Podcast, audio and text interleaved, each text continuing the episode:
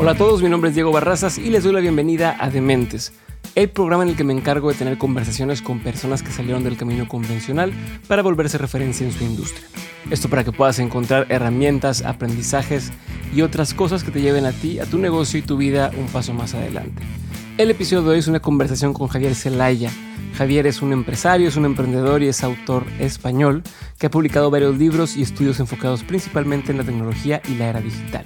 Es fundador de 212.com, un portal especializado en detectar y analizar tendencias relacionadas con el mundo de la comunicación y las nuevas tecnologías.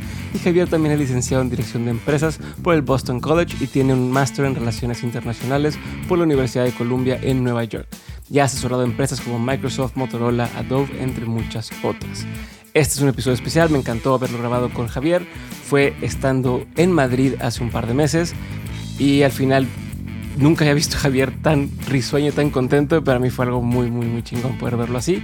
Lo disfruté bastante, aprecio mucho a Javier, me ha dado un montón de oportunidades y espero que lo disfruten mucho también. Aquí les dejo este episodio y sin más ni más, el buen Javier Zelaya.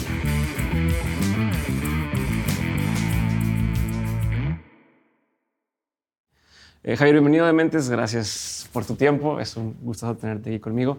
Me gusta mucho, eh, o me, me llamó mucho la atención la primera vez que platicamos, donde me contabas cómo, como tu modelo de negocio, si lo pudiéramos llamar así, tu modus operandi de ir por el mundo descubriendo eh, tecnología, descubriendo nuevas oportunidades, viendo cosas que están pasando y luego decir, ok, esto tiene potencial y en lugar de tener que empezarlo de cero, si yo voy a involucrarme con ellos y te ayudo a abrir la puerta en otro, en otro espacio, ¿no? Este, en su momento Storytel, este, Podimo o Podimo, no sé cómo le digas, no creo que era diferente como le decimos tú y yo, pero eh, o sea, más de una vez lo has hecho y me da mucho la atención y quería saber, partiendo por ahí, ¿cómo llegaste a ese esquema de trabajo? O sea, ¿qué te hizo llegar a esa forma de trabajar y decir, puedo hacer eso, no tengo que ser quien... Porque a la vez estás, em, em, estás empezando de cero, pero no al 100%, entonces tiene beneficios y, contras eh, y te mantiene todo el tiempo como buscando nuevas cosas. Entonces, quiero nomás entender cómo llegaste a este esquema de trabajo. Bueno, en primer lugar, muchas gracias por invitarme. Es un placer estar aquí conversando. Y llegué, por así decirlo, derivado de otras decisiones que tomé anteriormente en mi vida. O sea, no fue algo planeado. Sí es verdad que la esencia del trabajo que hago es puro emprendimiento. Y desde siempre eh, aunque soy economista de formación y luego me especialicé en relaciones internacionales, el emprendimiento siempre ha sido el eje de mi vida. ¿no? Empezar proyectos de cero con ese reto de algo que apuestas por ello y que te lanzas. Me estrella muchas veces y afortunadamente los últimos tres proyectos, Podimo, Storytel y anteriormente Bookwire, son grandes éxitos. ¿no? Pero he llegado a ese modelo, como tú dices, de irme a ferias, festivales internacionales. La próxima semana me voy a Londres, donde voy a investigar tendencias, a escuchar a gente, a aprender, a curiosear, a hacer mucho pasillo, como digo yo, a que me presenten gente, a presentarme yo a gente. Y de ahí detecto algo que todavía en nuestros mercados, en América Latina y en España, aún no ha llegado, o sí, pero de otra manera, y veo que hay un potencial de negocio entonces me acerco a esa empresa y les digo cuáles son vuestros planes de expansión en los mercados en español.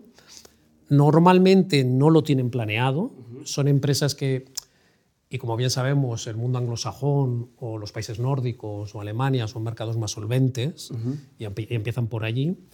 Pero si ya han empezado por allí, como buena empresa, quieren crecer. Y una de las cosas que tenemos a nuestro favor en el mundo en español es la ventaja competitiva que tenemos de un idioma que hablan 500 millones eh, de hispanohablantes, ¿no? con todos nuestros acentos y todas nuestras singularidades. Y eso nos da una ventaja en el mundo empresarial muy, muy grande. Hay tres grandes idiomas internacionales, el inglés, el chino y el español.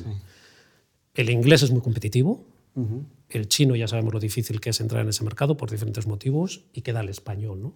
Entonces me he especializado en eso, en traer empresas internacionales, ayudarles a entender América Latina y España y el mercado hispano de Estados Unidos, que ahora sí, parece que sí, sigue siendo un reto, ¿eh?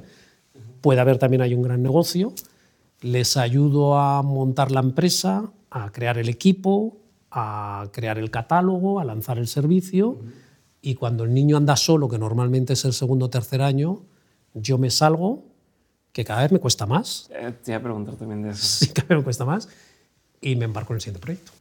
A ver, quiero desmenuzar muchas cosas que estás mencionando. De entrada, ¿cómo convences a esta gente para que quiera hacerlo contigo?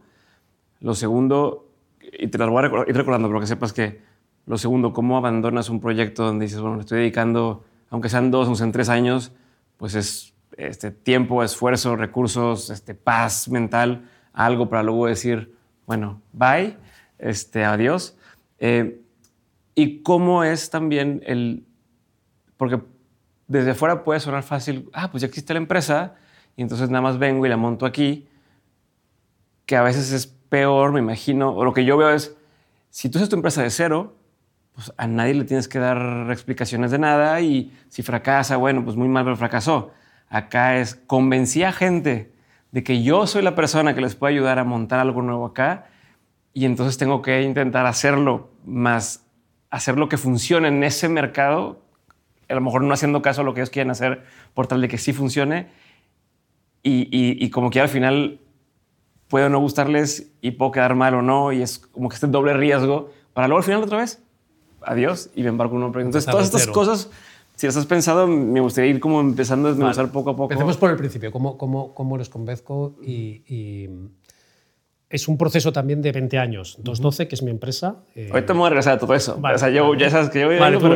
bueno, bueno, yo creé mi empresa en marzo del año que viene, va a cumplir 20 años, 212, que es el prefijo telefónico de Nueva York, 212. La señora Carolina Herrera me hace una publicidad cada vez que saca sus colonias y demás, que yo encantado. Entonces, al principio, como cualquier proyecto que llega al mercado, tenía en ese momento pues 40 y pico años, eh, tuve que picar mucha pala. ¿vale? Y crearme un nombre, crearme una reputación, ¿vale? Porque al final mi trayectoria profesional de todos estos proyectos que he tenido éxito y los que no, porque ha habido muchos aprendizajes, en algunos casos me adelantan los tiempos, en otro caso la tecnología no era la adecuada, en otro caso se quedaron sin dinero a mitad de camino, bueno, como, como pasa en muchos de los proyectos empresariales. Pero bueno, tengo una trayectoria que es mi, mi principal aval. ¿no? Entonces, cuando yo me acerco a estas empresas, les indico lo que he hecho para otras empresas que puede ser del mismo sector, el sector audio, pero yo he trabajado en, libros electrónicos, también he trabajado en comercio electrónico, y lo que ellos ven en mí es un fuerte conocimiento de ambos mercados, de América Latina y de España, y el mercado en Estados Unidos he vivido 20 años, y el mercado de Estados Unidos. Entonces, que ojo, te voy a interrumpir porque también quiero saber una cosa. ¿Cómo, estamos hablando de cómo los convences, pero también cómo tú decides si sí quieres trabajar con ellos. Sí. Es una cosa más. antes de llegar a picharles y decirles, oye, quiero que trabajes conmigo, también me gustaría tocar eso de cómo decides tú quién sí y quién no. Vale. Eso afortunadamente, y esto ya te lo doy al security, yo ahora, como Antonio Banderas o como cualquiera de estos grandes creadores, yo elijo con quién trabajo. Y esto es una virtud que me la ha ganado. Yo soy el que toco en la puerta de esa empresa y les ofrezco mis servicios. Eh, anteriormente he tenido que tragar mucho. Igual que todos, he tenido que hacerme mi carrera y he trabajado para muchos proyectos que profesionalmente no me interesaban, pero me pagaban la hipoteca y aprendía, y en algunos ni aprendía, y además he tenido de todo tipo de jefes y de colegas, gente admirable, que sigue siendo amigos, y gente que me he olvidado porque era gente tóxica. Pero todos hemos tenido que pasar. Entonces, afortunadamente, ahora sí, en mi carrera profesional yo elijo qué proyecto voy a representar. Y entonces en ese proceso, como te comentaba, de que yo salgo a buscar y encuentro estos proyectos, me acerco y en ese acercamiento normalmente hasta puede haber gente que nos conozca y nos presente y si es un acercamiento en frío, mi aval enseguida, afortunadamente con todo esto de Internet, enseguida se ve, ¿no? de dónde vengo, qué he hecho y demás. ¿no? Y entonces ese, es el proceso, ¿no? que yo me acerco y me presento y selecciono el proyecto quiero. Pero ¿en, qué criterio te basas para seleccionar cuál? Cuando dijiste, porque dijiste Bookwire o Storytel este, o Podimo, ¿por qué esos ni no otros en otro momento? ¿Sí me explico? Buena pregunta. Denominador común, cultura y digital. ¿Vale? Tecnología con cultura. Yo anteriormente había trabajado en grandes multinacionales en el mundo del el asesoramiento estratégico. Trabajé para una compañía que hoy en día se, se llama WPP, con sede en Nueva York, eh, anteriormente trabajé también en una compañía norteamericana que se llama Commerce One, con sede en San Francisco, comercio electrónico. Entonces decidí especializarme en cultura y tecnología y cómo ayudar a los profesionales de la industria cultural, que es una de nuestras principales industrias en América Latina y en España, a entender la era digital que nos ha tocado vivir. Esto ya te digo, fue hace 20 años. Al principio era un evangelista, o sea, me tiraban tomates, porque yo llegaba a foros, llegaba a festivales, llegaba a encuentros y hablar de todo esto, que hoy en día es una realidad, en aquel momento era pura teoría y además también con un mensaje demasiado disruptivo, demasiado transformador, que generaba mucho miedo, mucha inquietud dentro de estos profesionales. Parecido a lo que hoy hablan de la inteligencia artificial. Exacto. Que hoy, lo mismo. Que es como, ay, pero ¿y eso? Y... Esos mismos miedos, esos mismos recelos que va a destruir, que mucha gente se va a quedar sin su puesto de trabajo, que va a destruir hasta la humanidad. Bueno, pues ese mismo proceso pasó con la irrupción de los libros electrónicos, con la irrupción de los audiolibros, con la irrupción del comercio electrónico. Y luego lo que vemos normalmente es en esas olas de, innovación que al principio hay mucho ruido, hay mucho, como dicen los anglosajones, mucho hype, ¿sabes? Luego se estabiliza, se cae en ese valle de la desilusión, es decir, no se cumple todo lo que supuestamente va a ocurrir y hay mucha gente como buenos latinos, ya te lo dije yo, es una exageración, te la vas a dar, bla, bla, bla. Y luego hay algunas que ahí sí desaparecen porque se adelantan a sus tiempos o porque verdaderamente no aportan ningún valor, pero las que se quedan sí transforman y sí cambian eh, la sociedad y demás. ¿no? Entonces, yo siempre selecciono proyectos que a mí personalmente me hagan crecer. Intento, y no me he repetido en los últimos 15 años. Como te decía, he hecho comercio electrónico, luego pasé a libros electrónicos, luego pasé a audiolibros y el último proyecto ha sido con Podimo este, Podcast siempre con ese denominador, cultura, contenidos y digital. Ok, y ahora cuando ya llegas con ellos y les dices, eh, Kyle, vamos a hacerlo juntos, ¿qué, ¿qué argumentos tienes que usar? Aparte de que sea contigo por el portafolio, por lo que has hecho, ¿cómo les vendes la idea de que hace sentido venir acá? Primero hay que demostrarles el valor que tienen nuestros mercados desde el punto de vista de potencial de consumo para ese producto. Lo último, pues, por ejemplo, Podimo. Eh, el hecho de que ya existía podcast en España y América Latina. Tu propio podcast existe mucho antes que la llegada de Podimo al mercado de América Latina en marzo de 2021. Pero eh, el reto que tenía con el proyecto de Podimo es existían los podcasts en nuestros mercados, pero no existían podcasts de pago. ¿vale? Entonces, a mí también cuando se acercó Morten, que es el CEO de, Podimo, que en ese caso él me conoció en Storytel y él vio lo que yo hice para Storytel en España y en América Latina, porque abrí Storytel en España en 2017 y luego me lo llevé a México, 2018 me lo llevé a Colombia, 2019 y Brasil. Él vio lo que hice y cuando él se marchó de Storytel a Podimo, él fue el que se me acercó y me dijo, Javier, quiero que hagas lo mismo que hiciste en Storytel, pero me lo haces ahora para Podimo. Y en esa conversación yo tenía dudas. Yo decía, eh, Morten, ya existen los podcasts.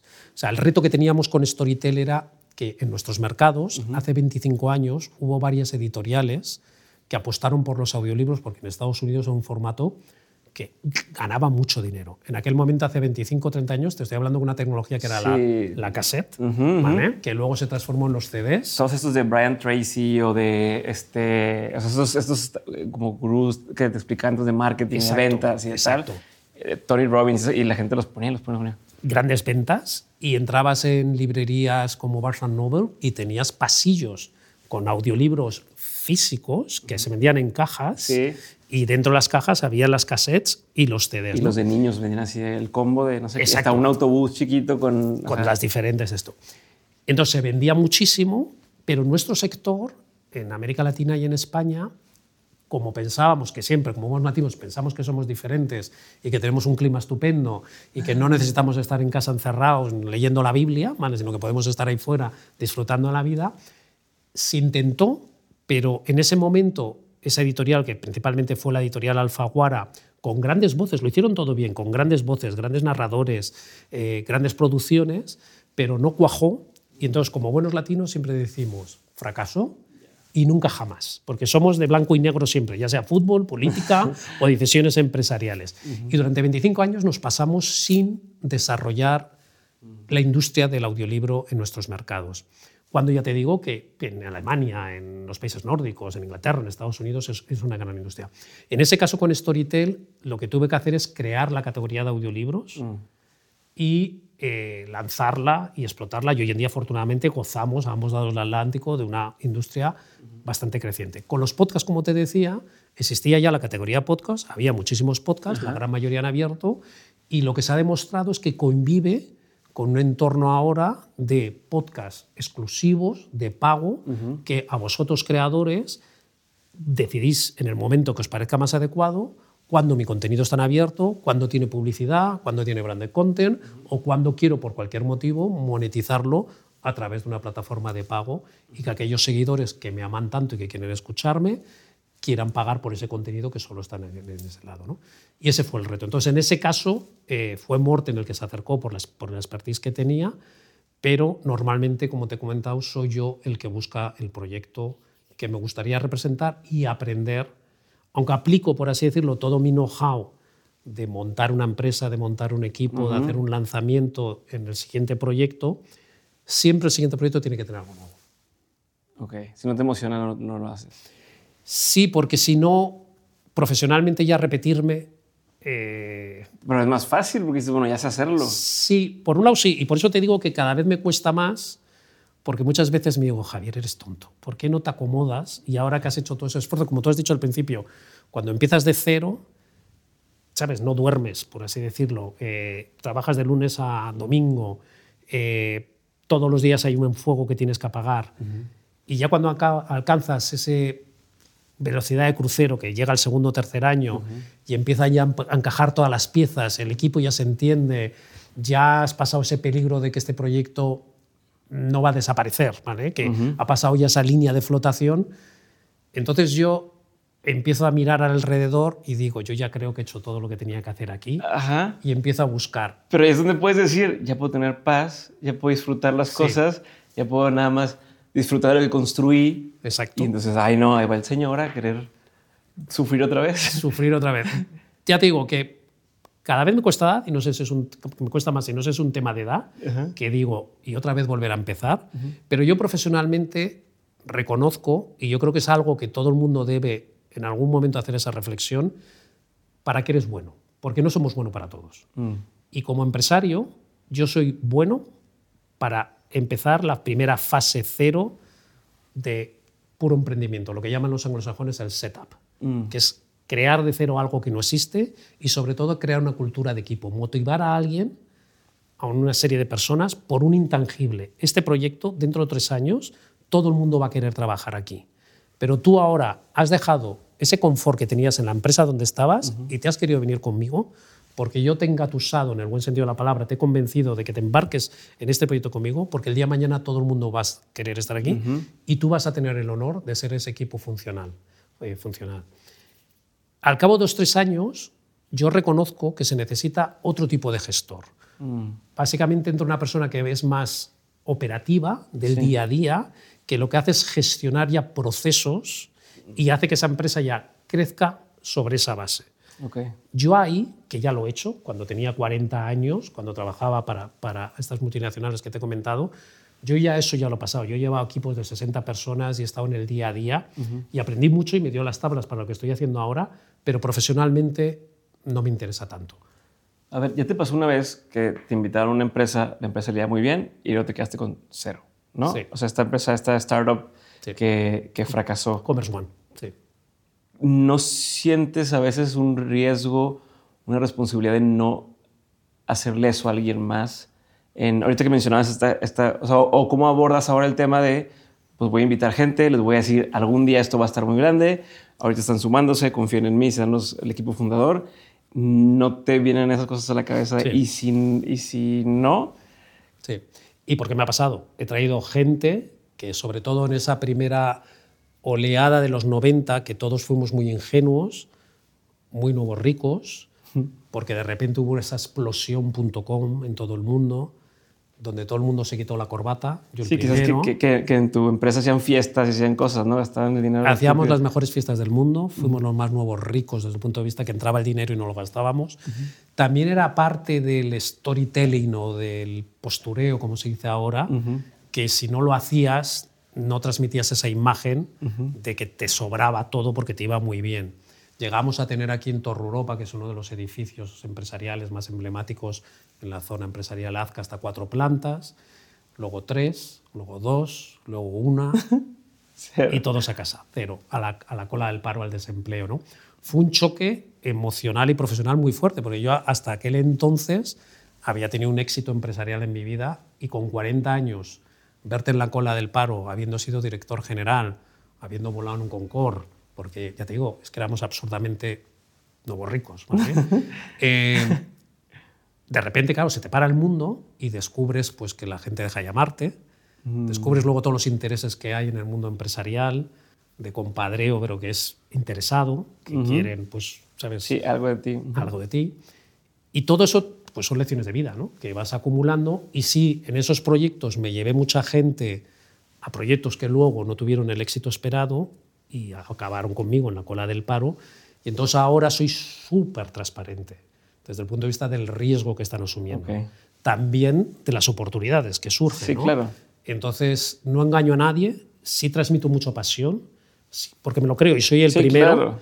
Y además en todos estos proyectos yo suelo tener una compensación económica que una parte es en dinero fijo y otra parte es en variable. Sí, y está atada a, hitos, ¿no? A hitos de resultados y si el proyecto no sale bien, como me ha ocurrido con muchos proyectos que he representado, pues esa inversión en tiempos y en dinero, pues no la he recuperado, pero lo he recuperado en aprendizaje, ¿no? Pero sí, lección aprendida, soy muchísimo más transparente de los riesgos, así como también de las oportunidades. Bueno, pero a ver, algo que me ha mucho la atención es que, y, no, es que no sé cómo decirlo sin que suene mal, pues para, para tu edad estás viviendo en una, en una, siendo estás adelantado tu tiempo. O sea, siempre has estado adelantado viendo lo que está más adelante. O sea, no, es, no es lo normal que alguien sepa, alguien de tu edad sepa lo que sabes y hayas trabajado en las industrias que estás trabajando y además viniendo de Bilbao, ¿no?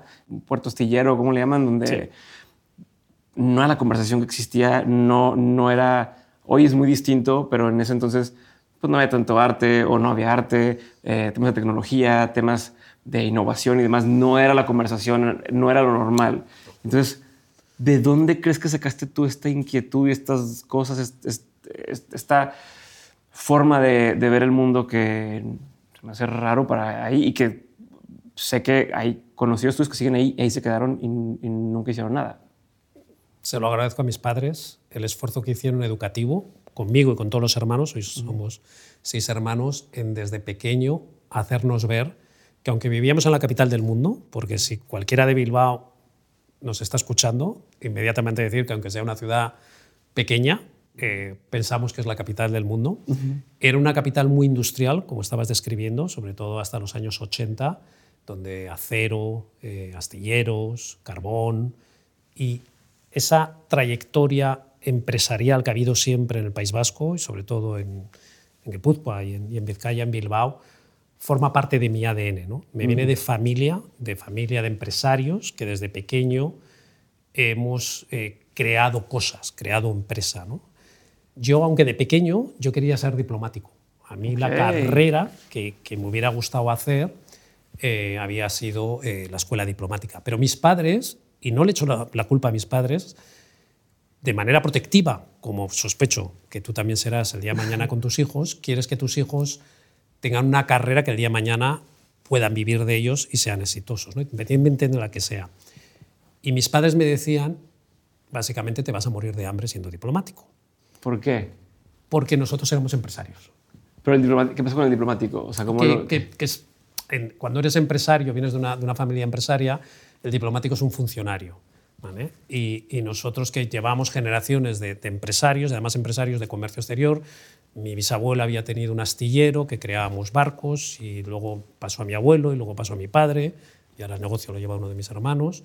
Eh, en, ese, en ese traslado y en esa visión del negocio también fue un comercio muy internacional. Por ejemplo, tuvimos el honor de hacer el buque escuela de México, el Cuatemoc, se hicieron los astilleros de Laya, el buque escuela de Gloria, de Colombia, el de Ecuador, bueno, un montón de países. Entonces, tuvimos desde pequeño siempre una visión mucho más allá de Bilbao, muy internacional. Exacto. Estaban muy conscientes de que había todo esto fuera. Había un mundo fuera y luego a los 12, 13 años... Pero tu familia. En mi familia, sí. Por eso doy las gracias a mis padres, a mi madre y a, mi padre, porque te entre ambos crearon, por así decirlo, un plan de formación de los hijos, yo no creo que fuera muy pensado, ¿vale? Pero, mm. pero vieron como valor que iban a dar a, a tus fueros chica o chico.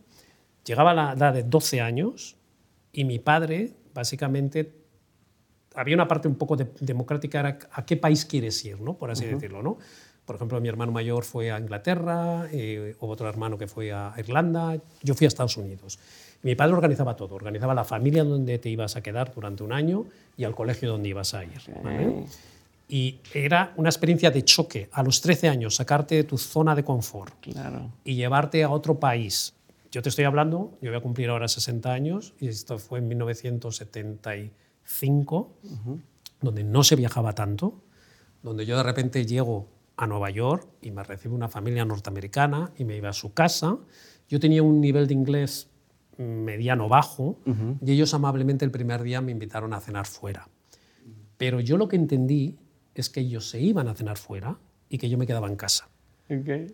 Y ellos salieron y yo les cerré la puerta de la casa y yo me quedé dentro. Y empezó la señora de la casa a tocar la puerta y yo empecé a llorar.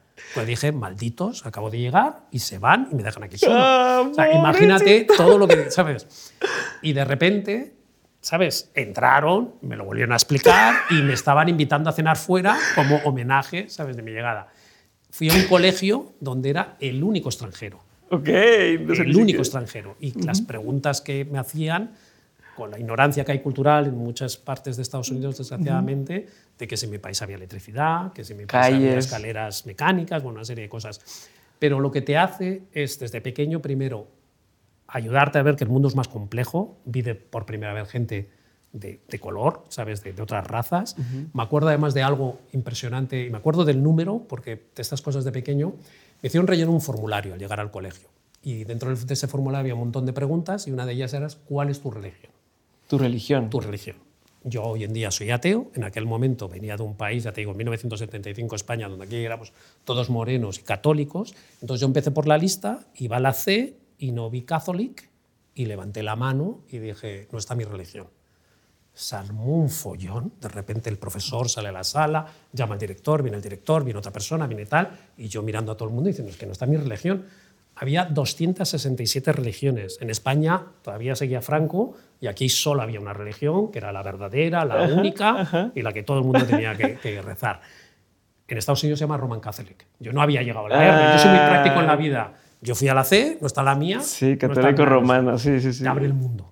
Te abre el mundo. Sí, y, le- y- y los, los cristiano y cristiano ortodoxo y no sé Exacto, qué. O sea, exacto. todas las sub. sub- todas las subreligiones eh, que en este país no estaban ni reconocidas. Afortunadamente, hoy en día hemos evolucionado mucho. Entonces, todos esos aprendizajes que gracias a mis padres, que mi madre luego decía, qué bruta fui, ¿no? Con todos mis hijos, soltarles a esa edad, ¿sabes? Y hacerles pasar por esa experiencia.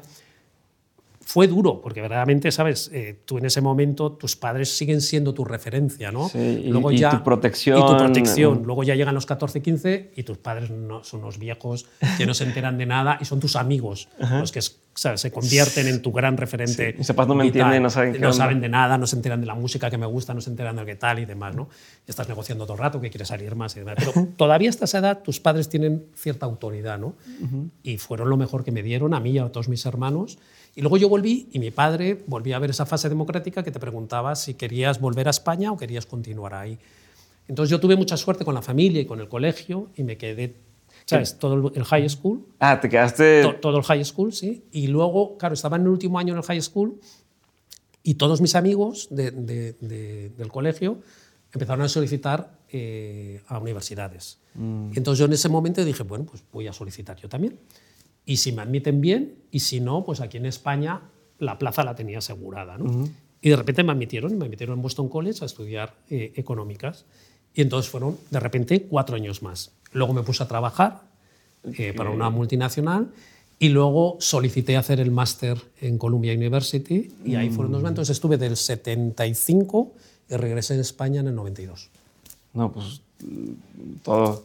Pero, ¿por qué decidiste quedarte más tiempo? O sea, ese primer año que fue un shock cultural y Sí. que sentiste. ¿Por qué lo dijiste? Bueno, pues me quedo otro y me quedo. O sea, ¿por qué no te regresaste y dijiste, ya, bye? Al- a varios de mis hermanos se regresaron después del primer año. Yo me quedé porque yo tuve una buena experiencia, o sea, yo me, me, me amoldé a la cultura norteamericana. Al tercer mes estaba jugando al béisbol, que nunca había trabajado béisbol aquí en España, no, no existía ese deporte. Aprendí el idioma muy rápido, eso también es muy bueno intentar aprender otro idioma cuanto más joven para que tengas la fluidez y que no tengas un, un, acento muy marcado. Y culturalmente yo me sentí muy libre barra muy a gusto, ¿no? Y, y entonces pues hice amigos y me, ¿sabes? Me, me, sentía... Y luego cuando ya hice el bachillerato, hice la carrera, volví durante tres años a España a finales del entre el 87 y el o sea, 89. ¿qué edad tenías cuando volviste? Yo ahí cuando volví tenía veintitantos, casi 30 años. Okay. Y me costó mucho volver, porque yo me había hecho muy americano desde el punto de vista del tipo de no te vida. Entiendo. Así, sí, no, no, no Spanish. No, así. no, tanto de idioma, sabes que eso, eso no lo perdí, sabes, porque yo volvía por claro, vacaciones claro, y tal, claro. pero sí culturalmente. Y luego veía que yo había avanzado de manera de pensar y de manera de ver el mundo, y en España mis amigos, ni mejor ni peor, seguían yendo a los mismos sitios, a los mismos bares, eh, haciendo lo mismo. Ya te digo, ni mejor ni peor. Yo muchas veces les admiro y digo, no se han complicado nada la vida en el buen sentido uh -huh. y son felices. Uh -huh. Y yo muchas veces he tenido que sacrificar mucho de mi entorno personal para llegar donde he estado. ¿no? Uh -huh. Ya te digo, son caminos diferentes. A mí me ha merecido la pena. ¿vale? Sí. Eh, pero sí, esos sacrificios forman parte de luego todo esto que hemos hablado de ese reconocimiento internacional que tengo, esa capacidad que tengo de, por ejemplo, de, de, expresión que yo noto, por ejemplo, el sistema educativo en este país, no te enseñan a hablar en público, mm. no te enseñan a sintetizar, no te enseñan a, a tener un espíritu crítico, eh, y eso la cultura norteamericana sí lo tiene. ¿no? ¿Por qué cuando volviste dices que te costó más o sea, adaptarte? Me costó porque claro, pierdes el vínculo con la cultura del país, con el día a día, y llegas uh -huh. aquí, aunque eres español, eres extranjero. ¿no? Yo muchas veces decía en plan broma que era, yo era de las Azores. Ni era norteamericano ni era español. ¿no? Porque tienes otra manera de ver el mundo. Y luego llegabas aquí y la gente hablaba de temas que a mí me parecían triviales. ¿sabes? Decía, o sea, ¿qué te gustaba a ti? ¿Qué te gustaba hablar? ¿Qué te gustaba...? ¿Qué temas te interesaban? ¿Qué, en, ese, en, ese, en, ese... en, ese, sentido, culturalmente, claro, leía autores norteamericanos, mm. que aquí pues, se leían autores, ¿sabes?, eh, españoles. Uh -huh. Yo veía películas y series norteamericanas, aquí se veían películas españolas. Llegaba algo. Hoy en día los contenidos viajan más. Hoy en día, para lo mejor y peor, ¿no? Tú tienes Netflix en México, yo lo tengo aquí, tenemos HBO, tenemos Spotify, tenemos todas estas plataformas que nos permiten acceder a una cultura más internacional, sí. muy anglosajona, eh, y que nos permite tener una conversación bastante similar, bastantes uh -huh. denominados comunes. En aquella época, en los 80, 90, no existía ninguno de esos puentes. -huh. Entonces yo me había creado, yo me había culturizado, me había interesado, tenía unos intereses que no tenían que ver nada con lo que vivía aquí. Aquí había una movida madrileña estupenda, ¿vale? Eh, pero que era totalmente diferente a la movida que había en Nueva York. Y yo me sentía mucho más reflejado a la movida de Nueva York pero sentías que tenías que cambiar cuando venías aquí a cambiar tu personalidad o, o, disfrazar un poco tu forma de ser, nunca fue un problema. No, personalmente era la misma persona, ¿vale? Sí, desde el punto de vista de mi orientación sexual, que yo en Estados Unidos era abiertamente gay y aquí no. Aquí, no. aquí aparentaba que, que, yo no era gay. ¿vale? Pero porque, los, porque tenías que hacerlo diferente, porque o sea... no, culturalmente no es que hubiera un rechazo, mm. pero sí mmm, no estaba tan abiertamente aceptado como hoy en día.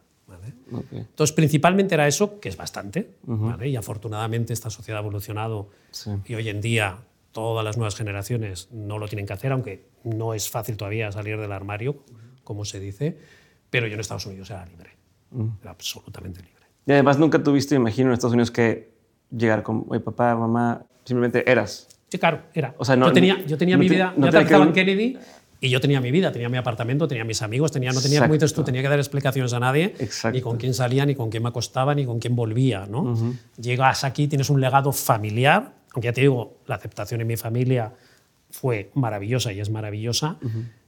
Y en mi entorno también familiar de, de, amigos que yo siempre pensé si me iban a admitir o no me iban a admitir. Sí, cuando, tenías pues, esa sí, siempre tienes esa duda, ¿sabes? No deja de ser una sociedad muy conservadora, mm. no deja de ser una sociedad muy machista. Afortunadamente ya te digo, hemos evolucionado bastante, pero te estoy hablando de los años 80, 90. Y yo pensaba que iba a ver un rechazo y que iba a perder a lo mejor algún tipo de, de vínculo. Afortunadamente no.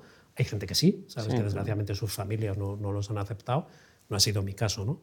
Pero quitando eso, era más mi estilo de vida y siempre yo notaba también de la manera que vestía, de la manera que me desenvolvía.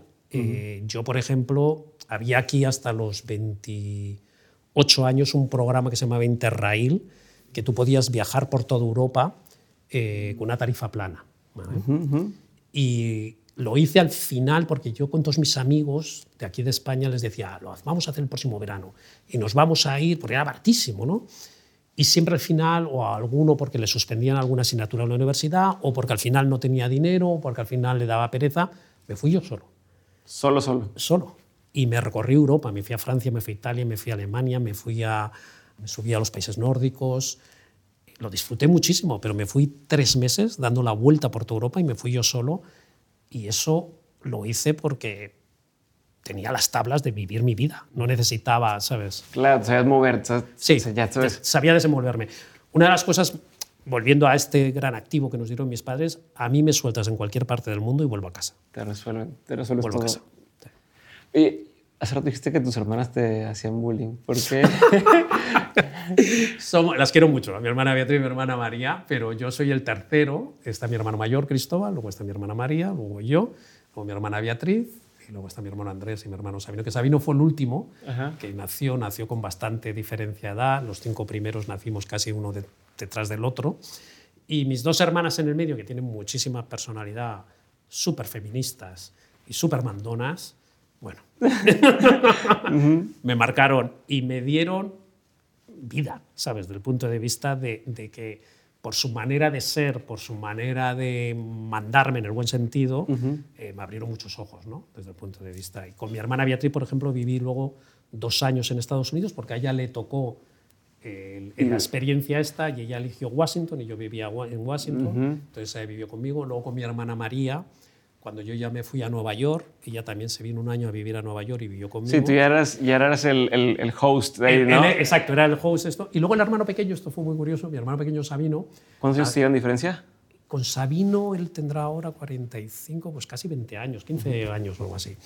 Eh, y él nació, no se le esperaba, pero bienvenido. Y de repente tuvimos un, herma- un hermanito pequeño y nació con una serie de problemas eh, médicos graves, eh, asmático, diabético, una serie de cosas. ¿no? Y entonces mis padres establecieron como una especie como de línea de protección al lado de él, Sabino y Sabino y Sabino no tal, y Sabino no va a ir a, a esta experiencia vital que todos habíamos vivido. Este año obligatorio, fuera, lloraras lo que lloraras. ¿no? Y le tocó a él porque los hermanos, me acuerdo que nos unimos y le dijimos a nuestros padres, este también. Pero mis padres lo que me hicieron es obligarme a que viviera conmigo. Sí. Pero yo estaba encantado porque yo en aquel momento vivía en Nueva York y vivía en un piso malísimo, por así decirlo, y me hicieron un upgrade. Sí, pero era para dos porque era el niño personas. pequeño y el niño pequeño no podía vivir en una zona cualquiera, yo sí. Pero el niño pequeño no. Y el niño pequeño necesitaba su habitación y yo dice poner, poner, poner, que yo esto lo disfruto. Ajá. Y, y viví con Sabino durante casi dos años. Él hizo el, el- el high school allí y luego el estudió en, en Pittsburgh. No tuvo ningún problema ya una vez que estuvo ahí Sabino. ¿De adaptarse? No, no, todo lo O sea, contrario. porque esta protección que decías que Sí, como no, que no, lo veían así. Exacto. Los padres son súper protectores y luego cuando el niño vuela, el niño sobrevive y sale adelante y salió adelante. Y yo creo que igual que yo, está súper agradecido de que le soltaran porque estaba muy, muy protegido. ¿Las empresas pasa lo mismo? Cuando las sueltas, ¿crees que avanzan solas bien o, o no es igual? Yo creo que sí, y yo creo que todas las empresas, al cabo de cinco años, de- deberían renovar el equipo directivo porque hay mucha gente que se acomoda Ok. en su confort, Que es lo fácil, desde el punto de vista que tú ya has establecido unos procesos, has establecido una autoridad, y aunque sigas creciendo, lo cómodo es seguir haciendo más de lo mismo. Más de lo ¿no? mismo. Si haces una reestructuración y ahora te paso de este departamento a este otro departamento o a este país y demás, y empiezas de cero, sin perder el talento, sin perder el conocimiento, obligas a las personas a resetearse, a aprender nuevas habilidades, a tener que demostrar Estar otra vez, que estar alerta, tener que demostrar que vales para lo que vales. Y yo creo que debería hacerse. Sé que con esto mucha gente no estará de acuerdo, pero yo creo que es esencial. Sí, o sea, es una- no es una opinión popular, es una opinión polémica Sí, en el sentido de sí. mucha gente decir, oye, pero ¿por qué si ¿sabes? O yo quiero hacer carrera en una empresa, como pasaba mucho antes. Este, ¿Alguna vez pensaste en trabajar así? O sea, ¿Alguna vez pensaste en...? Bueno, yo trabajé en, en, WPP pues casi 10 años, o sea, yo he pasado por eso, ¿no? Y cuando llegué, que también fue un título maravilloso, Managing Director del sur de Europa, porque llevaba todo el sur de Europa, desde Grecia hasta Portugal, Italia, España y demás, eh, tenía un equipo enorme, pero yo ahí ya me noté que yo ya había hecho todo ahí. O sea, sí, sí ya estaba viviendo, como decimos aquí, de las rentas, ¿no? O sea, de, de, mis éxitos pasados, de mis logros pasados. Tenía muchísima autoridad, tenía muchos galones y de repente apareció el .com, estoy hablando del año 97, 98, y yo vi ahí una ventana de oportunidad personal y profesional. De repente dije, esto. O sea, yo ahí sí vi esa luz que dije, esto es lo que verdaderamente estaba buscando, sin saber qué era lo que estaba buscando, ¿no? Y me tiré a la piscina del punto .com como loco. O sea, apostaste, pero... muy al inicio. no, pero muy al inicio de eso, pero no muy al inicio de tu carrera. Eh, no, yo ya... No, no, sí, no, era, era, yo ya tenía 35 o 36, ya estaba hablando en el año 97, ya tenía un puestazo, ya no tenía por qué dar ese salto y me arriesgué y me tiré a esa piscina y fue la que me llevó luego a la cola del paro, al desempleo, al cabo de cuatro años. ¿Cómo te sobrepones a algo así? O sea, decir, estaba acá, me vine algo que no era lo seguro y me fue mal en esa jugada. Fue un shock eh, psicológico enorme. Ya te digo, tenía 40 años, no me lo esperaba, no estaba en mi hoja de ruta. Yo pensaba que iba a seguir creciendo porque yo di el salto de Managing Director de Burson Masteller, hoy en día WPP, que es una de las principales eh, grupos de comunicación a Commerce One, que era una de las empresas nacientes de la nueva era.com, cotizábamos en Nasdaq. A mí me convencieron con papelitos, ¿vale? tenía unos stock options que yo tendríamos esta conversación en un yate en las Bahamas, porque era un poco la promesa de que yo dejaba ese confort para irme a este nuevo proyecto que acababa de arrancar pero que nos iban a hacer millonarios y que como parte del equipo directivo fundacional yo iba a tener unos stock options que iba a acabar, ya te con un yate en las Bahamas. Eh, al final de ese camino acabé, como he dicho, en cola del paro y en un proceso de salida que todos los equipos directivos tuvimos que ceder nuestro stock option a la compañía que nos compró, que nos compró SAP, una de las principales empresas tecnológicas alemanas, y legalmente al comprarnos tuvimos que entregarle nuestros stock options y yo tengo marcado en casa un talón por 67 céntimos de euro, similar a dólar, que tu audiencia es más del otro lado del Atlántico, que es el valor de mi patrimonio, que van a ser millones de dólares, y que fue el primer golpe de mi vida duro de de repente decir, ¿y ahora qué hago con mi vida? ¿no? Entonces, sí, acabé en la cola del paro. O sea, nada más, nada más te dieron estos 67, estos 67 céntimos de euro como, y tuvo una esto en la negociación, la compañía que nos compraba eh, nos daba, ahí el equipo directivo, una empresa te digo, de San Francisco, intentó portarse lo mejor posible con, con, con los que acabábamos, eh, ¿sabes? El barco se estaba hundiendo y el fundador le dijo a la empresa que nos compraba que nos diera un puesto de trabajo. Mm. ¿Sabes? Que no, pero el puesto de trabajo que nos dieron, verdaderamente no es que fuera denigrante, pero sí era retroceder. Y entonces yo dignamente, cuando fui a firmar mi salida, entregué mi contrato diciendo que no aceptaba ese puesto de trabajo, pero me temblaban las piernas, porque verdaderamente no tenía nada. No tenías nada. O sea, yo me, caía al vacío. ¿Cuánto tiempo, ¿Con cuánto tiempo les avisaron que esto iba a pasar? Se veía venir. O sea, no, no voy a decir, pero es igual que también cuando yo qué sé, murió mi padre hace 15 años y tenía una enfermedad grave, y aunque lo ves venir, el día que pasa te derrumbas. ¿no? Por lo mismo con esto, o sea, el equipo directivo lo veíamos venir y además hicimos en, el aeropuerto Tempelhof, eh, que es el aeropuerto donde el presidente Kennedy dijo las famosas palabras Ich Berliner, lo alquilamos e hicimos una gran fiesta, que nos gastamos los últimos millones de dólares que quedaban en la caja, porque hicimos una especie de paripé, como decimos aquí, ¿sabes? De, simulacro de que todo iba bien, y mm. invitamos a todos los clientes a una especie de evento donde recreamos el Berlín de los años 20, lo recordamos todo como un cabaret, invitamos a clientes y potenciales porque todos pensábamos que si entraban nuevos clientes los Ah, salvábamos. O sea, era un último intento de buscar meter más clientes. Exacto, y era como en el casino. Lo poco que nos quedábamos lo íbamos a gastar en esta gran fiesta, en este gran evento, y íbamos a hacer este montaje. Y bueno, nos gastamos. Ninguna empresa entró. No, o- se veía venir el.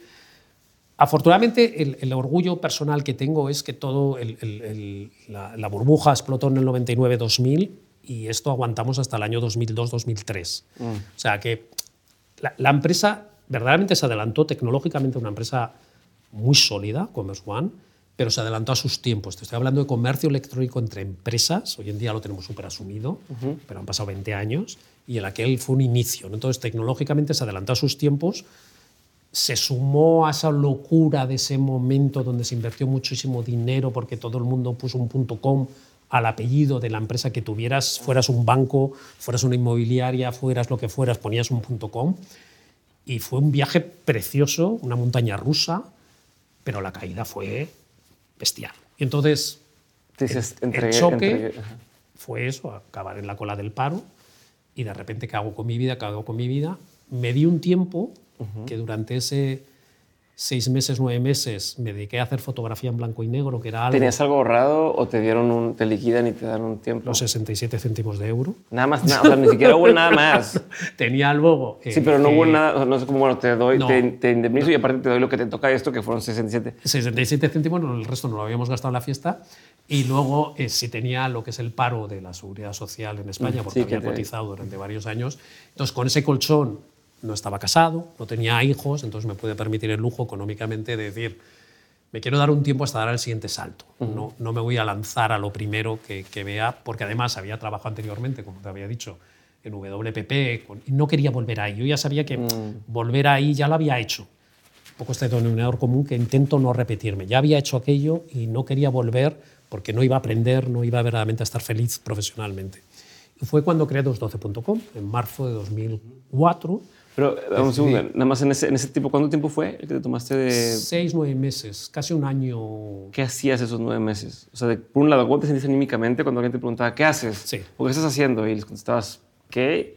¿Y cómo te sentías ahí?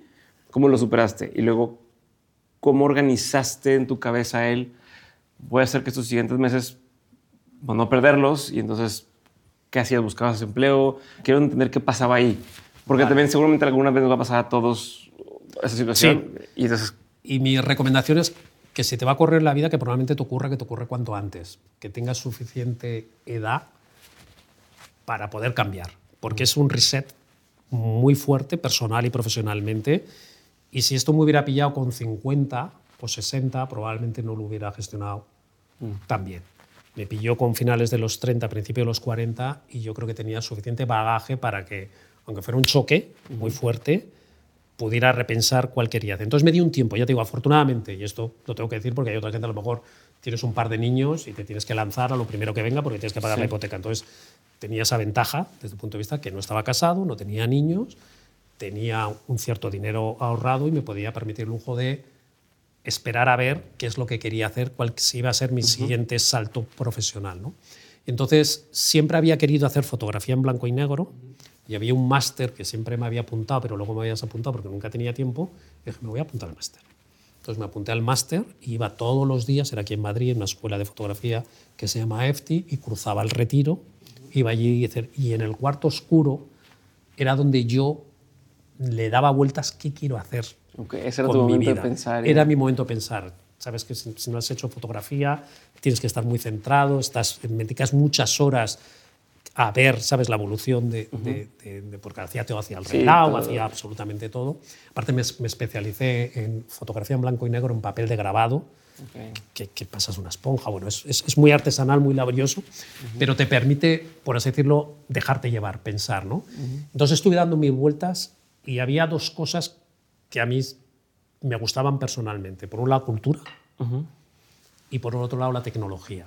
Y cuando había estado en WPP, perdona, en, en Masteller, eh, cada vez que entraba un proyecto cultural, yo levantaba la mano y decía, este me lo llevo yo.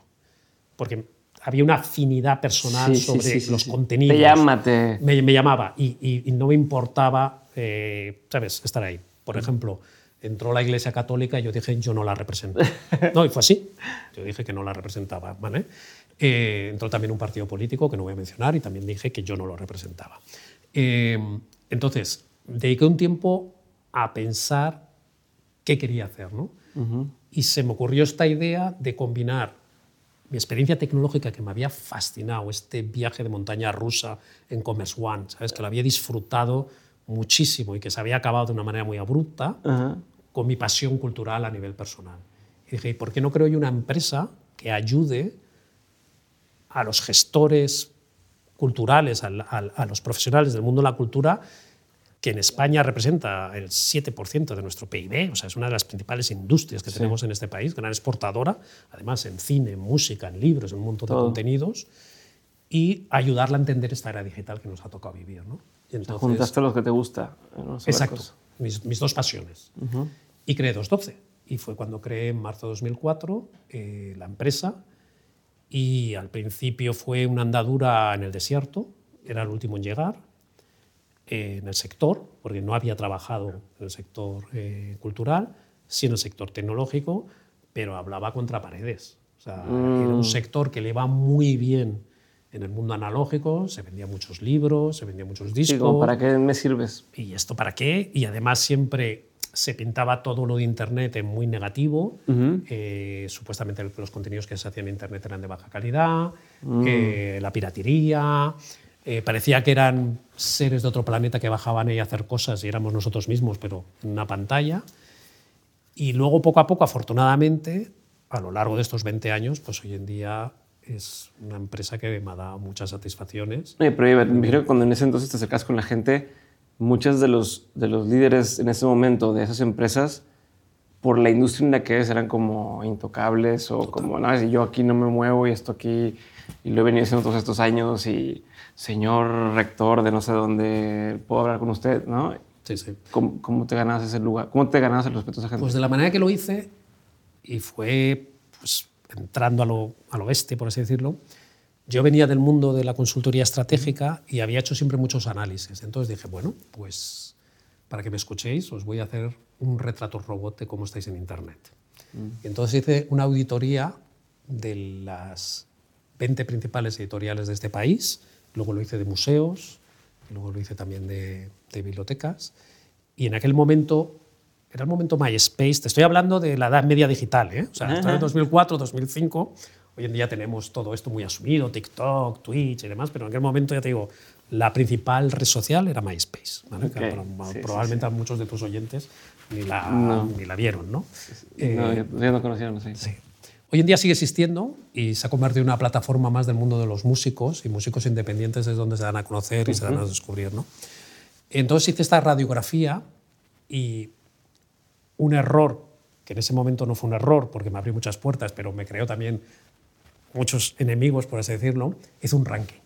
Entonces yo mm. analicé la presencia de las editoriales en las redes sociales y las evalué y luego hice una ponderación y hice un ranking. Y entonces salió la foto y además presenté el estudio en el Centro Conde Duque y yo me subí ahí al escenario y lo presenté y me cayeron mil tomates. Pero... Porque claro, de repente yo les estaba diciendo a la cara que no estaban correctamente haciendo lo que había que hacer y les estaba señalando públicamente, públicamente sus defectos. Lección aprendida. Sí hacer ese análisis, esa auditoría, no hacer un ranking, porque a nadie le gusta verse en los últimos lugares.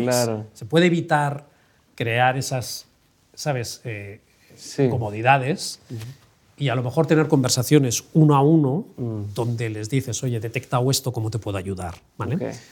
No obstante, y luego dice mucho de las personas, eh, la directora de comunicación de Santillana, hoy en día ya está en Planeta Ángeles, al cabo de unos meses me llamó. ¿En qué lugar había quedado? había quedado muy mal. Mal. Y me llamó y me dijo, quiero que me expliques lo que estás diciendo que no estamos haciendo correctamente. Y yo se lo expliqué y al principio ella como que no lo veía. Entonces me llevó a, una reunión con su equipo directivo y allí estaba Fernando, eh, estaba Paco, estaba un montón de gente, ¿no? Y al final me contrataron. Y fue ¿Tú, uno ¿tú sabías lo que le decías a vender en ese momento?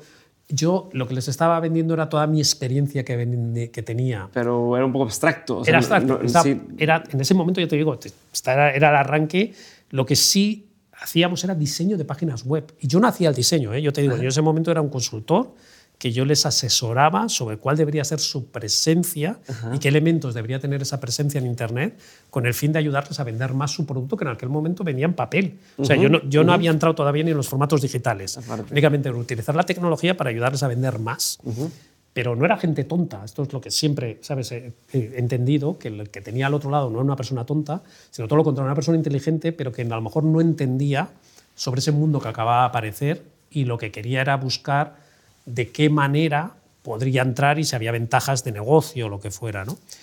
El sector editorial tardó, ya te digo, Ángeles el esto fue la pionera que se tiró y empecé a trabajar más con museos. Uno de mis primeros clientes fue también, por ejemplo, la Fundación Tapies en Barcelona, que lo vieron y dijeron, ayúdanos a rediseñar toda nuestra web y toda nuestra presencia en Internet. ¿no?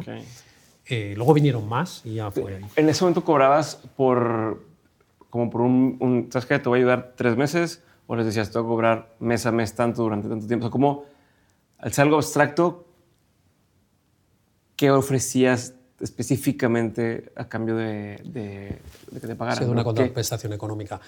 Era por proyectos. Y yo lo que calculaba era, tienes este problema o tienes esta oportunidad y se soluciona con estos pasos y me va a llevar tantas horas a mí y a estos proveedores que te tienen que hacer la página web o te tienen que abrir los canales en, MySpace o y posteriormente Twitter y demás.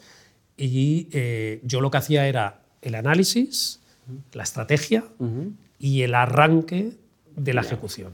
Pero luego, además, y esto siempre lo, he creído, yo formaba a su equipo para que tuviera las mismas habilidades que yo tenía, con el fin de que no tuvieran que depender de mí. Una de las cosas que había, que había aprendido como consultor estratégico es que muchas veces las consultorías atan al cliente eternamente para que no dejen de aportarles unos ingresos indefinidos. ¿no? Y a mí eso muchas veces yo me sentía muy incómodo cuando hacíamos eso, ¿no? esos retainers, esos fees mensuales, independientemente de lo que hayas hecho, yo me sentía muy incómodo con eso. Entonces yo marcaba una serie de horas con las cuales iba a trabajar y cuando ya había aportado mi valor, yo, bye, me salía de ese proyecto había clientes que renovaban porque luego tenían otra necesidad o querían hacer otra cosa, pero no era algo permanente. Estructuras un nuevo proyecto, Exacto, de proyecto a proyecto. ¿Cómo lo haces con las empresas? ¿Cómo lo hago con las empresas? O sea, es como ha sido... Sí. A, ver, nomás, ¿cuántos? Porque sigues haciendo también 212. ¿Cómo convive eso con, con estos emprendimientos de traer nuevos proyectos? De Podimo, Storytel, Bookwire y tal. Todos 212. O sea, estas empresas lo que han contratado es 212, que es la empresa que da estos servicios. Pero en estos proyectos donde yo me he metido de lleno y he sido la persona responsable de la creación, todo el setup y el desembarco, lanzamiento en España y América Latina, les dedicaba el 150% más. Entonces ellos me contrataban a mí, Javier Celaya, para que hiciera todo eso y a través de mi empresa yo les prestaba los servicios de contratación de personal, contratación de esto. Pero Básicamente es dejaba de trabajar para los otros y me iba para trabajar con un cliente exclusivamente durante dos, tres años. Y además con ese cliente establecía una relación que no es de consultor de fuera, sino que me metía dentro y muchas veces, esto por ejemplo en Podimo pasó cuando salí, como en la pandemia no había habido lugar a ver eventos físicos donde la gente se conoce y viajas a la sede y sales a cenar y tal, cuando me despedí, mucha gente decía, ah, pero no era empleado, pero si ha sido el que ha creado. Aparte, ¿sabes? Eh, me habían visto desde el primer día, pero sí. Y de repente, no, es que es un consultor externo que ha montado todo esto para nosotros y su función es esta. O sea, sí, él eh, hizo lo que tenía que hacer. Exacto. Y además, desde siempre al equipo, en esa transparencia que te decía, yo desde el primer día cuando contrataba a alguien le decía, yo tengo fecha caducidad, yo dentro de dos, tres años no voy a estar aquí. Que esto velo en positivo. O sea, no voy a ser el típico jefe tapón que los hay, muchos, que ocupan su sitio y no dejan que la, el, equipo florezca porque yo me siento aquí y, ocupo este sillón. ¿no? Yo este sitio lo va a ocupar otra persona, que espero que sea alguien del equipo, o si viene de fuera, pues que aporte los, los valores que sea, pero yo desde el primer día tenía, como los yogures, fecha de caducidad, un poco más larga, pero, eh, Pero siempre ha sido 212. Volviendo a tu pregunta para responder, ha sido ser 212 que ha prestado estos servicios a estas empresas. Lo único que podemos decir, la dedicación de tiempos o ha sido absolutamente exclusiva o por horas. Ok. ¿Qué es lo que sigue? O sea, ¿De qué va a tratar lo siguiente que vas a hacer? ¿Ya lo tienes claro? Sí, estoy ahora en un proyecto muy dulce, en, un momento, puedes decirlo muy dulce, que estoy asesorando a dos grandes empresas, no puedo decir nombres, ¿vale? Claro. Eh, que, es, que llevan haciendo audio mucho tiempo y que lo que quieren es hacer una revisión de su estrategia audio. Mm. Entonces yo soy como ese segundo médico cuando tienes una enfermedad grave. Ah, sí, una segunda opinión. Esa segunda opinión de fuera, que normalmente es más objetiva porque es muy humano que dentro de la empresa, cuando tú le preguntas al director de marketing o al director de operaciones o al financiero que qué está ocurriendo, establezcas un argumento defensivo de que esto ya se intentó y no funcionó, o esto no se puede hacer en este mercado porque somos diferentes, o esto en México o en Colombia no O tienes una miopía incluso que no puedes ver más allá de lo que estás haciendo. o mi experiencia me dice, yo qué sé qué, ¿vale? y es válido y es cierto, pero cuando viene alguien de fuera que no va a formar parte del equipo y por lo tanto su mirada va a ser absolutamente objetiva y que lo va a mirar desde una perspectiva de experiencia totalmente diferente y le habla directamente al director general, al CEO, y le dice lo estás haciendo bien. Sí, le puedes decir lo que es. Lo no debe ser político de. Exacto. De si no le digo su verdad. políticamente correcto. Me va, a me va a correr. O, no me va a dar un puesto de trabajo y no lo estoy buscando. Y lo que quiero es que su empresa, empresa crezca para que en la siguiente comida de negocios que tenga con otra empresa me recomiende y diga contrata a Javier Celaya que te pueda ayudar. ¿Vale? Y entonces estoy en estos dos que son. Uno es un grupo extranjero y otro es un grupo nacional. Y ambos dentro del mundo del audio, pero con diferentes eh, eh, perspectivas, con una misma necesidad, saber si deberían hacer algo diferente desde el punto de vista de contenido, o sea, si están haciendo el contenido adecuado, si lo están comercializando de la manera adecuada y se deberían hacer algo totalmente diferente que ni han imaginado. Entonces, después de los casi ocho años de acumulación, bueno, diez, se añade Bookwire, que también hice audiolibros, de acumulación de experiencias audio que tenía un Bookwire, Storytel y Podimo, estoy aplicando todo ese know-how, todas esas experiencias, todos los errores cometidos, todas las lecciones aprendidas, volcar ese conocimiento a estas empresas con el fin de que una de ellas, esto ya sería para el año que viene, porque una de ellas quiere entrar, he dicho, una es nacional, ya está aquí, y otra es internacional, y está pensando en entrar en los mercados en español, pero inteligentemente está haciendo un análisis previo de cómo entrar. Y es donde lo estoy ayudando, ¿no? Ver cuál sería, en el caso que al final decidan entrar el año que viene. Este es un año complejo, ya sabes, económicamente. Sí, claro, claro, muchas cosas. Pero las empresas lo están utilizando para porque las empresas no paran, como tú bien sabes. ¿no? Entonces, puede que este año haya menos presupuesto, puede que este año haya un ajuste de plantilla, puede que este año hayamos tenido que hacer una reestructuración de yo qué sé qué pero están ya, sobre todo los equipos directivos, los CEOs, pensando en el 2024. Y todo parece indicar, con los datos macro, eh, se está viendo los últimos, eh, la última subida que ha habido de los intereses en, Estados Unidos y en Europa, que ya los bancos centrales han dicho que parece ser que va a ser la última. Y esto significa que se ha corregido el peligro de la inflación y si es así, volverá al consumo y se vuelve al consumo, vuelve a haber dinero, y se vuelve a haber dinero, vuelve a haber caja, y, empiezan todas las actividades económicas a moverse. Entonces, este año 2023 se está utilizando internamente dentro de las grandes empresas para eh, rediseñar ese futuro 2024. Entonces, esta empresa, si a través de este análisis interno decide entrar en los mercados españoles, que sería muy bueno, sobre todo para vosotros los creadores del mundo audio, porque cuanta más diversidad de plataformas, más diversidad de modelos de negocio, más oportunidades vais a tener para llegar a nuevas audiencias o llegar a las audiencias que tenéis, o sobre todo diferentes maneras de monetizar. ¿no? Entonces, estoy en esa fase y lo estoy disfrutando porque no estoy ejecutando. Estoy volviendo un poco a hace 10 años eh, y con todas las lecciones aprendidas, con todo lo que he aprendido durante estos años, aplicándolos a nuevos escenarios. Buenísimo. ¿Cuál ha sido uno de los peores consejos que te han dado? Más que consejo, el trasladarme un miedo de que me la voy a dar. Mm. Que eso que voy a hacer eh, es el camino erróneo. Mm. Y, y eso me lo han dicho empresarialmente muchas veces. Y yo lo que diría a la gente cuando le digan eso, que sí lo tengan en cuenta, porque muchas veces nos emocionamos y no, no, no vemos verdaderamente eh, lo, que- lo que hay detrás, pero que si tienes feeling, que yo muchas veces me muevo por feeling, o sea, si, si siento que ahí hay algo y siento que hay una oportunidad de negocio, que lo intenten. Porque yo creo que lo que peor que te puede pasar en la vida es que te quedes con la duda que qué hubiera sido ¿Qué pasado? si no hubiera tomado. Entonces, puede que te la des. Y ya te digo, estamos hablando de Storytel y de Podimo y de Bookwire, que han sido proyectos muy exitosos y estoy encantado, aparte son mis niños, y quiero que crezcan y que evolucionen y que sean líderes en sus diferentes categorías, pero he tenido otros como yo que sé, Slidebooks, que me encantaba, una compañía de Colorado, que fileteaba los contenidos, fraccionaba los contenidos, eh, pero se adelantó a sus tiempos. Hoy en día estamos hablando de la fragmentación de los micropagos, pero te estoy hablando, esto fue hace 15 años. Luego otra tecnología de Nueva York que se llamaba de copia, que era una plataforma transversal donde tú ibas a poder ver cine, escuchar audio, leer prensa. Hoy en día ya estamos viendo que cada vez vemos que evolucionamos a esos entornos, ¿no? Eh, que, que en una misma plataforma puedes agregar diferentes formatos digitales. Lo mismo, se adelantó a sus tiempos, ¿no? Eh, entonces ese miedo que muchas veces, a lo mejor puede ser, como hicieron mis padres, volviendo al esto, por protegerte, no decir, no hagas eso que te la vas a dar, pero muchas veces yo también me he dado cuenta que muchas veces es pura envidia. ¿Sí? Sí.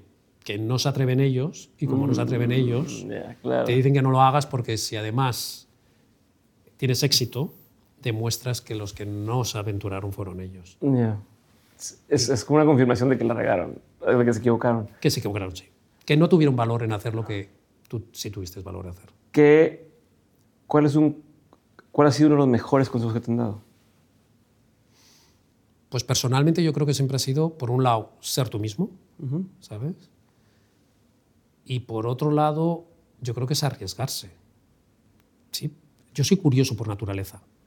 ¿vale? Y entonces, cuando alguien se me ha acercado dándome un consejo en positivo, pues decir, de, de anímate, porque a veces necesitas eso también, o sea, no, no es que sea, sabes, siempre súper agresivo y que no necesito, o sea, tengo dudas, sabes, como cualquier buen humano, ¿no? Pero si alguien me dice, me escuche me dice, anímate, yo ya acelero, Ok. me acelero, ¿sabes? ok. Eh, y no sé, más consejos de ese estilo, pues diría eso, sí. sí. ¿Qué opinión tienes que poca gente comparte contigo? Ay, pues no sé, desde un punto de vista... Una opinión, puede ser en lo personal o lo laboral, una opinión que probablemente divida a una mesa. Cuando es una cena y si dices eso, va a haber, va a haber bandos, ¿no? Vale, yo fíjate, ahí he cambiado. Yo al principio pensaba que la gente no cambiaba y era muy determinante. Decía, la gente no cambia. La gente mm, nace de una manera y muere de esa manera. Eh, si alguien es bruto, va a morir bruto. Si alguien es listo, va a seguir listo. Y la dama me ha demostrado que no, que la gente cambia si quieres cambiar. Desgraciadamente la gran mayoría no cambia. ¿vale?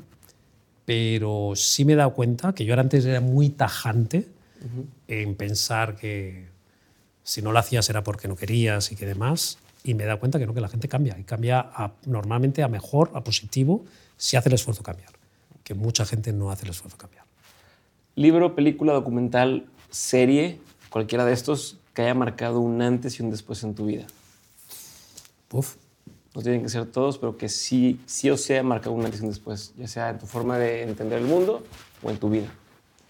de pequeño Julio Verne a mí me abrió el mundo, me hacía viajar desde el punto de vista de cómo relataba. Y había una novela suya de Miguel Strogoff que a mí ese personaje, ¿sabes?, me, me llenaba, ¿no? Eh, en el mundo del teatro, mi abuela era mucho de teatro y, bueno, a la pobre le decimos. Ella vivía en nuestra casa eh, cuatro meses al año, luego vivía con, con la, la- la madre de mi madre y vivía el resto del año con las otras hermanas, ¿no? Y los domingos había un trueque que un fin de semana nosotros elegíamos la película y ella nos llevaba al cine y otro fin de semana ella elegía la obra de teatro y ella nos llevaba al teatro. Gracias a ella me encanta el teatro, porque me, me- me inspiró, me hizo ver ¿no? Eh, la actuación, ¿sabes?, en, en, escenario. ¿no? Pero éramos malísimos con ella, elegíamos las películas de terror a propósito para hacerla sufrir. Pues nos encantaba verla con el abrigo a la pobre metida ahí, diciendo, ¿pero cómo me traéis a esto? Y el siguiente domingo que nos tocaba la película más horrorosa. ¿Sabes qué poníamos en cartelera? Yo, yo, yo, soy miedoso, yo no hubiera visto nada. Sí, no, a, mí no me gustan nada las películas de terror ni las películas de suspense, pero, pero era verla y sufrir era, era lo que quería. Era el premio. El premio, exacto. Y ella, en cambio, nos llevó a muchísimas obras de teatro y, ya te digo, nos engatusó en eso. Por lo tanto, mi recomendación sería que cuanto antes a tu entorno, ya sea tu pareja, tus hijos, le descubras el mundo de la cultura ya sea cuadros, ya sea teatro, ya sea cine, ya sea música. De música soy absolutamente, no tengo educación musical en mi casa, así como el teatro o las artes plásticas, eh, lo tenemos muy embebido, la música no. Yo quería tocar el piano de pequeño. Y en mi casa, me acuerdo que a los 12 años, yo creo que mi padre ya descubrió que su hijo había, era gay, porque de repente el niño dice que quiere aprender a tocar el piano. Y en casa no había piano. Y eh, íbamos todos los fines de semana a cazar. A cazar. A cazar. Y yo odiaba la caza. Me parecía absolutamente animal. Y entonces yo un día me planté frente a mi padre y le dije que yo no iba a matar animales. Tenía 11 años, porque a los 11 años te regalaba una escopeta. Ah. Al resto mi hermano mata todo lo que se mueva. Pero yo me negué a matar animales. Y mi padre dijo, vale, muy bien, respeto tu decisión, no matas animales, no vas a tocar el piano, porque no vas a tocar el piano. Luego me casé con un pianista. Ah, todo planeado. ¿No querías piano? Pues toma, pianista. ¿vale? lo aceptó muy bien, él caía fenomenal, eh, pero, pero sí, se la devolví cinco años más tarde con esto. Eh, pero eh, no tenía educación musical, que era donde quería llegar. En mi casa no, no había habido. ¿no? Y, y, cuando conocí a Iñaki, mi marido, en aquel momento, me estoy remontando hace 23 años, eh, no había Spotify, no había playlist, y él con mm. CDs me ponía todas las mañanas eh, una serie de listas de música que yo tenía que escuchar para educar a mi oído. Al cabo de tres meses lo dejó, por imposible. Ah. Pero en el resto de artes, yo lo que animo a la gente, y yo creo que en la pandemia muchísima gente descubrió la cultura como tableta de salvación, hartos de estar en casa, encerrados, sin poder salir, sin poder viajar, sin poder ver con los amigos, sin poder ir a cenar y demás, descubrimos a través de los móviles, de la tableta, de la gran pantalla en casa, cómo la cultura te puede hacer evadirte, te puede hacer entretenerte, te puede también acceder al conocimiento. Y para mí, yo es algo que por lo que abogo ya, ¿sabes? Que cualquier persona se acerque, si no ya está ahí, a cualquier ámbito de creación cultural. Perfecto. Javier, de todo lo que has vivido, tanto en lo personal como en lo laboral, has tenido un montón de aprendizajes. Si tuvieras que quedarte con tres aprendizajes que quisieras tener siempre presentes, que fueran esta brújula o este norte en tu vida, ¿cuáles serían? Pues sería el de salir de tu zona de confort cuanto antes. A lo mejor lo que hicieron mis padres a lo bruto a los 13 años, arrancándote de tu hogar, a lo mejor es demasiado. Si te lanzaron a la piscina. Exacto, pero yo les estoy muy agradecido. Y si hubiera tenido hijos, hubiera hecho lo mismo, porque me parece que verdaderamente es un aprendizaje. Entonces, salir de tu zona de confort a nivel personal y a nivel profesional, viajar, pero viajar como viajero, no como turista. Intentar conocer la cultura de ese país, que puede ser desde la comida, que puede ser desde las conversaciones, que puede ser museos, que puede ser... tampoco hay que hacerlo, ¿sabes? Eh, puede ser verdaderamente vivir en un barrio. Se critica muchas veces el enví, pero para mí es una de las plataformas que más transmite cultura. Es verdad que, que, que, en algunas ciudades, ¿sabes? por la sobredimensión del, turismo, se está de alguna manera sobredimensionando, ¿no? pero tener una casa en una ciudad y poder permitirte vivir la ciudad. Y hacer tu vida como si. Como uno más, comer lo que comen en su ciudad, vivir el barrio de esa ciudad, te abre, te abre el mundo. Y luego la otra, ser ateo, no creer en religiones. Para mí es, no sé si fue porque fui a un colegio del Opus Dei súper fundamentalista. Afortunadamente tenía una madre que cuando llegaba a casa me decía, ¿qué te han contado hoy? Y le contaba y me decía, pues no, existe la cultura musulmana o existe la cultura judía. O me acuerdo cuando fuimos a Londres y volvimos de ver el, el musical Jesucristo Superstar. Y mi hermano mayor llevó el disco al colegio y se lo rompieron. Mi madre nos sacó del colegio, dijo, hasta aquí hemos llegado. O sea, que no entiendas una obra artística, ¿sabes? Como, ¿sabes? Como una expresión y que lo veas todo desde ese punto de vista. Entonces, para mí la religión es el de los grandes males que hemos tenido, desgraciadamente, en el mundo latino. Y respeto a las personas que tengan creencias, porque cada uno tenemos nuestra vida, pero un mundo sin religión sería mucho mejor. Gracias.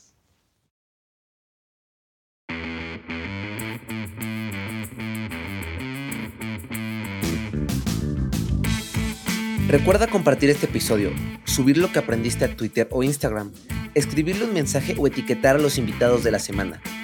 También puedes hacer algún clip y subirlo a tus redes sociales, pero sobre todo, y lo más fácil que puedes hacer, es darle clic a seguir este episodio, o dejar una reseña y regalarnos 5 estrellas en Spotify o Apple Podcast. Cualquiera de estas acciones hacen toda la diferencia. Si te quedaste con la duda de algo, en dementes.mx puedes encontrar las notas de este episodio Dementes es una producción de Dementes Media.